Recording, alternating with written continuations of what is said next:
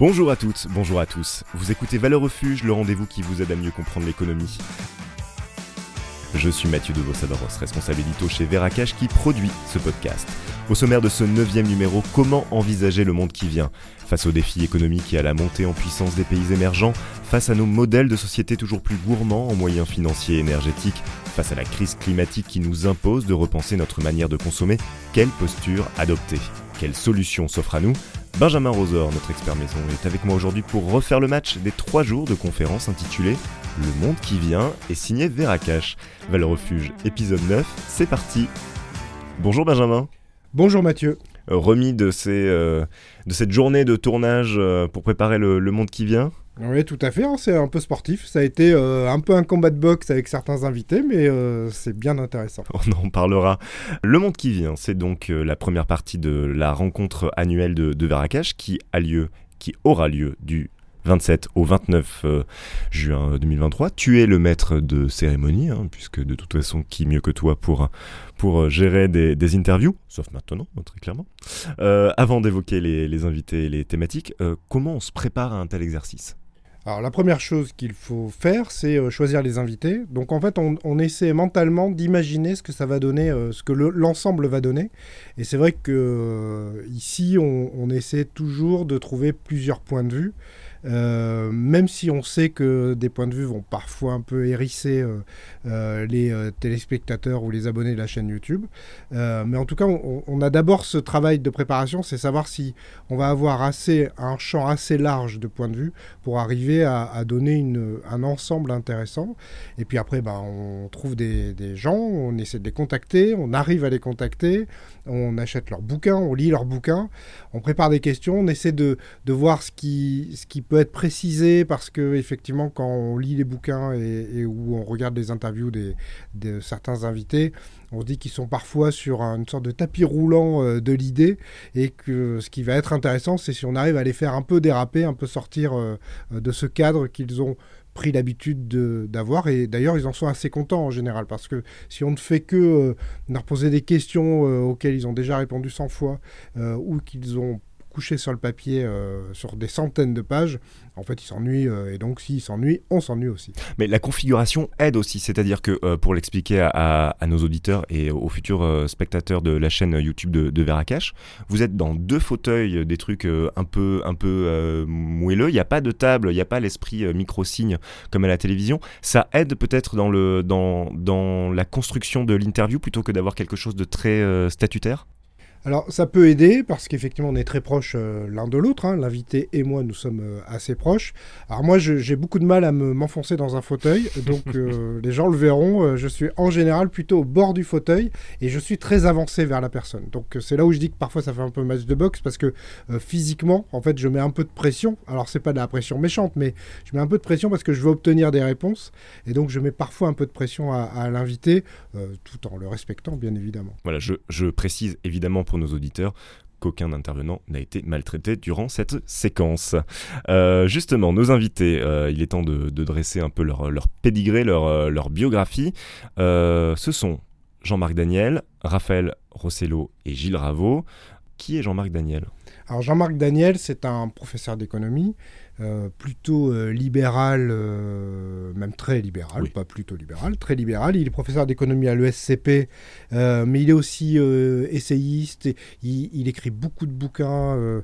En 2022, il en a écrit deux. Ouais. On, on, en a beaucoup parlé de ces, ces bouquins parce que c'est deux, deux, ouvrages qui ont des thématiques qui ont l'air assez éloignées, ou en tout cas qui peuvent être antinomiques, mais lui dit non. en fait, il y en a une sur Vive le libéralisme et l'autre sur euh, l'écologie ou sur les, économistes et l'écologie. Et euh, quand on lui dit bah, Vous êtes gentil, euh, Jean-Marc, mais en l'occurrence, c'est quand même deux sujets qui vont pas aller ensemble. Et lui dit Bah si, ça va aller ensemble. Ta première question d'ailleurs, c'est Vous êtes le docteur Jekyll et Mr. Hyde de, l'économie. Heureusement tu lui as posé la question juste avant. C'est un secret de tournage, mais tu l'as préparé en lui disant je vais quand même vous poser cette question en premier, ce qui vous permettra de dire ce que, ce que, vous, euh, ce que, ce que vous souhaitez. Pardon. Euh, on enchaîne. Raphaël Rossello. Alors, il n'est pas économiste, il n'est pas universitaire. lui, il est banquier. Alors à chaque fois qu'il dit euh, je suis banquier, il, cherche à s'excuser, alors dire oui mais je suis banquier du réel, euh, banquier du concret. Euh, c'est très intéressant parce qu'en fait il a été très proche du monde de la finance et pas de n'importe quel monde de la finance. Hein. Il a beaucoup traîné à Wall Street, il le dit, il a été à Londres, il a été à Bruxelles, il a été en France. mais aujourd'hui il essaie de ramener la finance et, donc la banque essentiellement sur le réel, sur le concret. Son, son, public, euh, ses clients, ce sont des chefs d'entreprise euh, qui ont en général des soucis et lui est là pour euh, arriver à financer l'avenir de leur entreprise avec des questions très concrètes. c'est pas du tout la finance folle qu'il déteste d'ailleurs. Oui, il s'ancre au réel justement parce qu'il est parrain d'une association, il est administrateur d'une association qui, s'occupe d'enfants atteints de, cancer notamment. le dernier invité, et c'est un peu une surprise euh, chez nous, parce que c'est pas tellement habituel comme profil, c'est Gilles Raveau. Oui, alors euh, on va dire Gilles Raveau, c'est le gars de gauche, quoi.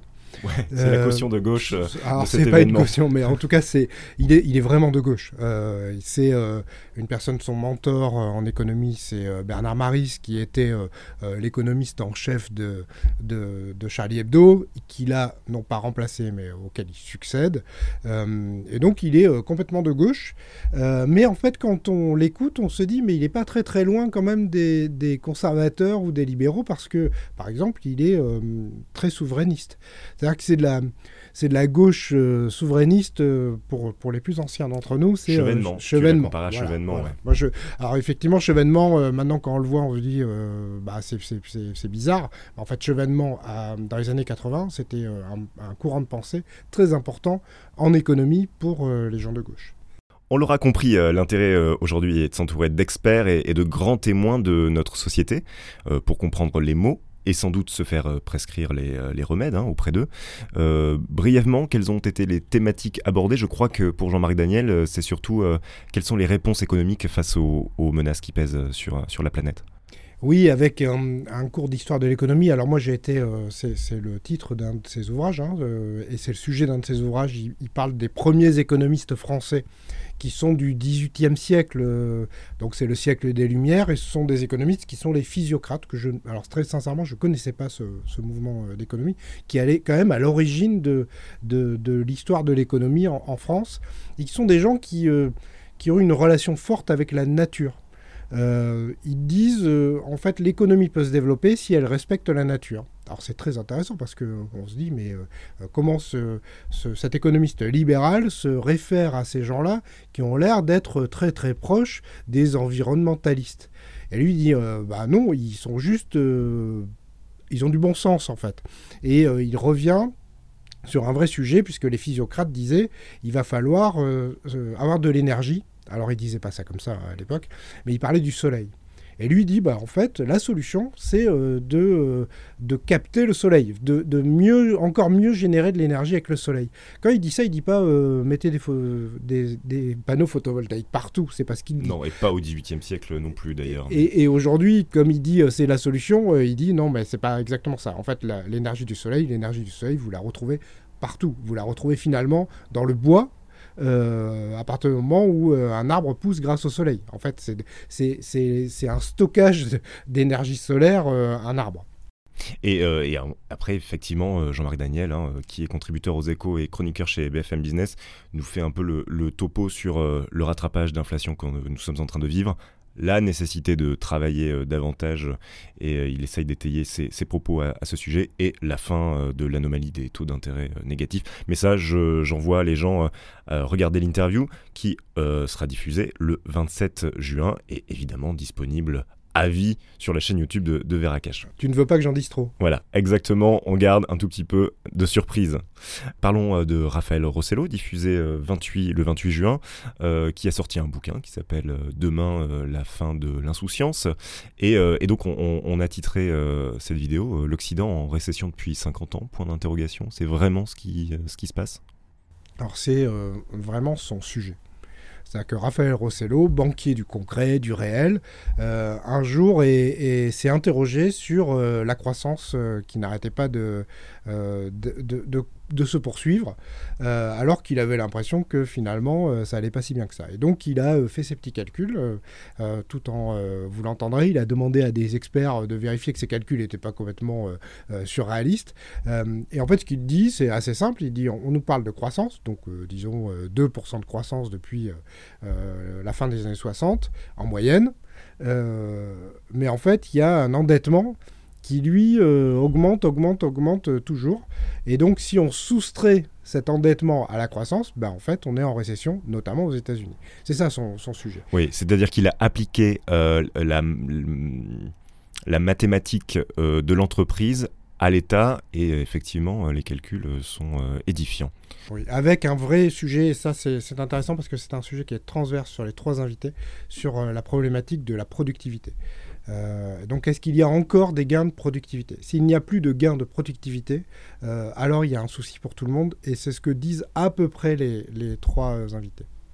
C'était ma question d'après, mais je pense que finalement tu auras répondu. On, va, on va clore les, thématiques avec celle de Gilles Raveau, qui, alors c'est étrange puisqu'on en a déjà parlé précédemment dans Valeur Refuge, c'est le déclin de la France est-il inévitable?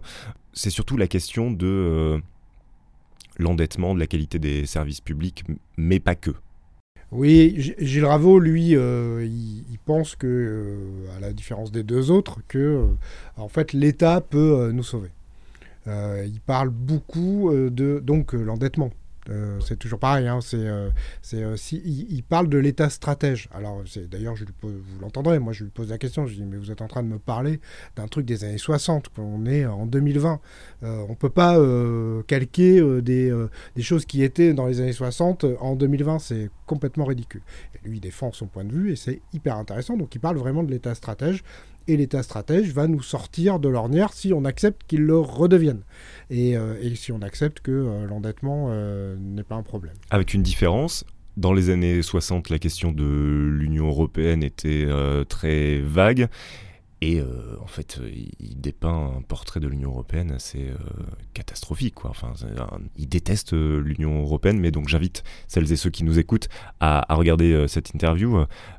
c'est très intéressant. La, question des choses qui les rapprochent, tu le disais, hein, donc c'est effectivement le, gain de, de, productivité. Il y a, d'autres choses qui les rapprochent dans leur discours malgré la diversité des profils qu'on a face à nous là? Oui, ils sont sur le constat de, de la problématique environnementale. Alors, ils n'ont pas les mêmes réponse. Mais en tout cas, euh, voilà, ils sont pas aveugles, hein, euh, sont pas des gens qui sont hors sol et qui pensent que euh, tout va bien dans le meilleur des mondes du côté de, l'environnement. Simplement, ils n'ont pas les mêmes réponses. Mais c'est un, débat qu'on voit beaucoup en ce moment hein, entre les gens qui disent que la technologie va nous aider à, dépasser cette problématique parce que l'humain a toujours trouvé de la technologie pour se sortir de l'ornière, et puis les autres qui disent non mais il faut arrêter avec la technologie et la course en avant. À un moment, il faut arrêter de, euh, de consommer de la planète. Voilà, c'est la théorie de la décroissance. Alors, notamment. Euh, en général, ils n'aiment pas les, les trois euh, sont, sont, assez moyens sur la décroissance. C'est aussi un sujet qui les qui les, qui les, qui les rapproche. Allez, on, on, on, sort comment de cette session de tournage Quel a été ton, ton sentiment après les interviews et, sur le niveau des, des intervenants? Alors moi, je, sors toujours de, ces interviews alors avec euh, vous et en général euh, avec euh, les, chaînes du groupe Au Coffre pour, en parler plus généralement. Je me dis toujours que ce sont des points de vue qu'on n'entend pas, ou pas assez, ou peu, et, surtout ce qui est très agréable, et j'espère que, les abonnés de la chaîne seront d'accord avec ça, c'est qu'on a le temps et, les invités le savent. Donc, euh, je les préviens. Je leur dis voilà, on a 40, 45 minutes. Euh, détendez-vous. Euh, je ne vais pas vous couper toutes les 10 secondes. simplement, comme je suis hyper concentré et que, en général, j'ai un peu préparé mon, ma journée. Léger j'essaie de j'essaie de pas les laisser euh, s'embarquer dans des choses un peu faciles et donc je, je vais euh, parfois les quand je, les interromps c'est pas pour euh, pour donner mon avis. Moi je donne assez rarement mon avis. D'ailleurs je le donne pas. C'est pas mon sujet. Moi je j'ai jamais la posture de celui qui donne son avis. En revanche j'aime bien que les gens soient honnêtes avec ce qu'ils ont envie de penser. Et donc parfois quand il y a une petite glissade j'essaie de les, de les, remettre dans le dans le bon sujet la dernière question, tu l'as posée euh, à tes invités, c'était euh, comment envisagez-vous le monde qui vient? Benjamin, même question pour toi. Quel est ton avis sur la question? Là, tu vas donner ton avis finalement, mais en même temps, je te le demande. Oui, c'est, alors c'est extrêmement rare et je ne sais pas très bien le faire. Euh, moi, aujourd'hui, sur le monde qui vient, j'ai un, vrai sujet sur la jeunesse.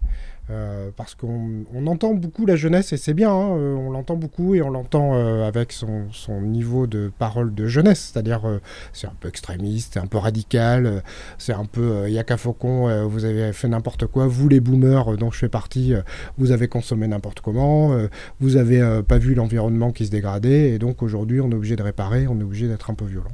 Bon, j'espère je, que ce, ne sont que des problématiques de radicalité de jeunesse. on dit souvent euh, c'est à 20 ans qu'il faut être euh, communiste euh, ou extrémiste. Bon, en général, après à 30, on se détend un peu. la réalité de, la, problématique environnementale, elle est bien là. moi, j'ai pas fait le choix entre la technologie et, la sobriété. je remarque quand même que ma génération, alors je, le disais l'autre jour à, à, mes enfants, ma génération, nous, on a été à la chasse anti-gaspi. Et donc en 73, moi je me rappelle des, des, balades en voiture avec mes parents où on remplissait un petit carnet euh, de bandes dessinées. Alors c'était marrant parce qu'à l'époque on parlait aux gens comme des imbéciles, donc on faisait que des bandes dessinées. C'est comme dans le métro, petit lapin, euh, tu vas te pincer avec un lapin. Bon ben là on avait la chasse au gaspiste, un petit personnage qui lui euh, bah, fermait les fenêtres de la voiture pour avoir une meilleure aérodynamie, etc. etc. Et donc l'économie d'énergie, on l'a beaucoup fait. on l'a aussi fait. c'était pas un combat politique, mais bêtement parce que euh, ben, on avait un président qui avait dit euh, on n'a pas de pétrole mais on a des idées. On s'était mis là-dedans et je crois qu'on l'a fait aussi. Donc opposer les générations, ça c'est un truc qui me, me hérisse un peu. J'espère qu'on va pas on va pas poursuivre. J'espère que le monde qui vient, en tout cas en France, va pas être une opposition entre les générations. Euh, les anciens contre les, jeunes.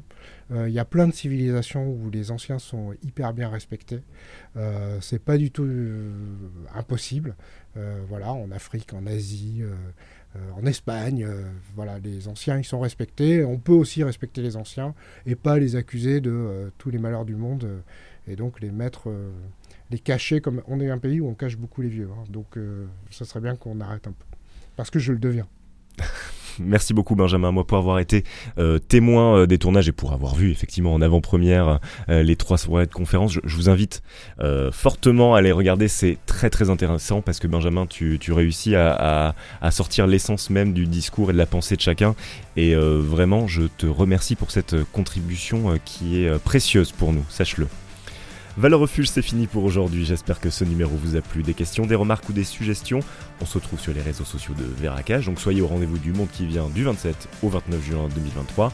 D'ici là, salut